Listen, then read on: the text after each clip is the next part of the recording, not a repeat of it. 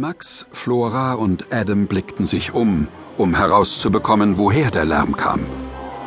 Dort in der Ferne stand ein Dinosaurier. Er war grünbraun und ungefähr so groß wie ein Elefant. Sein Rücken war überzogen von Panzerschildern und sein stachliger Schwanz schwang von einer Seite zur anderen, während er über die Ebene stampfte. Dann hielt er an und blickte sich um. Max wusste genau, welcher Dinosaurier das war.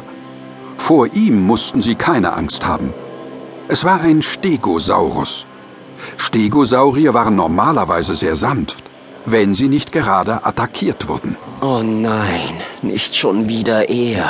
Kennst du ihn? Das kann man wohl sagen. Er ist immer da. Immer wieder kommt er zu diesem Platz. Komisch. Vielleicht ist er verletzt und ruft nach Hilfe. Das könnte man denken. Aber wir haben ihn immer und immer wieder untersucht und alles scheint in Ordnung zu sein. Er will anscheinend nur immer hier sein. Er sieht traurig aus und für einen Stegosaurus ist er eigentlich zu dünn. Ich fürchte, er frisst nicht genug. Und er bellt immer so laut. Vielleicht sollten wir ihn doch noch mal untersuchen. So machten sie sich zu Fuß auf den Weg zu der Stelle, an der der Stegosaurus stand, gleich neben einem schattigen Wäldchen. Trixie folgte ihnen. Der Stegosaurus machte keine Anstalten, sich vom Fleck zu rühren, als sie näher kamen. Er gab nur wieder sein erbärmliches Gebrüll von sich. Was ist los, mein Junge? Adam streckte seine Hand aus und ließ den Stegosaurus daran schnuppern. Wir haben ihm den Namen Brad gegeben, weil er so rote Stacheln auf dem Rücken hat. Max und Flora beobachteten, wie Adam um den Stegosaurus herumging. Er betastete alle vier Beine und stellte sich dann vor den Kopf des Dinosauriers. Vorsichtig untersuchte er die Nüstern. Es ist einfach rätselhaft. Ich kann weder eine Schnittwunde noch eine Abschürfung erkennen. Nichts ist geschwollen.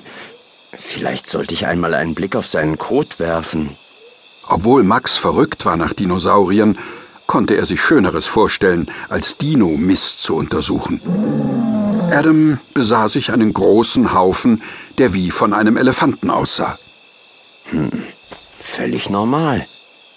Was können wir jetzt noch tun?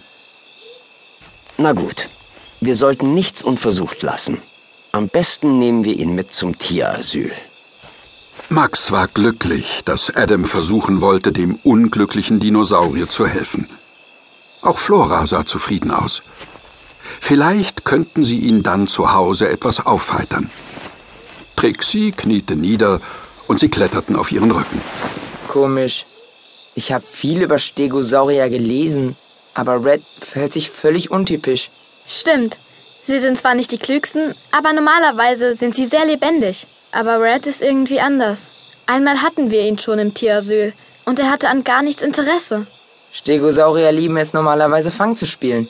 Aber Red sieht gar nicht so aus, als wenn er mit uns spielen wollte. Also, dann nehmen wir ihn mit und untersuchen ihn noch einmal ganz gründlich. Seid ihr bereit, ihn zu hüten? Ja! Ja! Während ihres Rittes nach Hause hatte Trixie keinerlei Schwierigkeiten, Red in die Richtung zu buxieren, in die sie gehen wollten. Der Stegosaurus hielt seinen Kopf gesenkt und ergab ein trauriges Grollen von sich. Schon kurze Zeit später waren sie angekommen und hatten Red in einem der Gehege untergebracht. Ich hole ihm etwas zu fressen.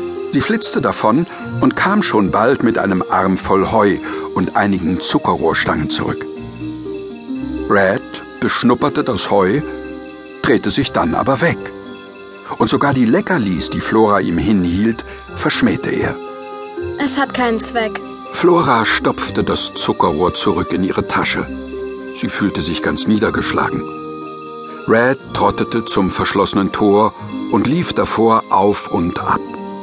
Dabei schaute er sehnsüchtig Richtung Ebene. Kommt, wir gehen rein. Ich sehe später noch mal nach ihm. Jetzt habe ich Hunger. Wie wär's mit Mittagessen? Oh ja! In dem kleinen Steinhaus war es im Vergleich zur Mittagshitze draußen angenehm kühl. Max war froh, sich hinsetzen zu können und etwas Kaltes zu trinken.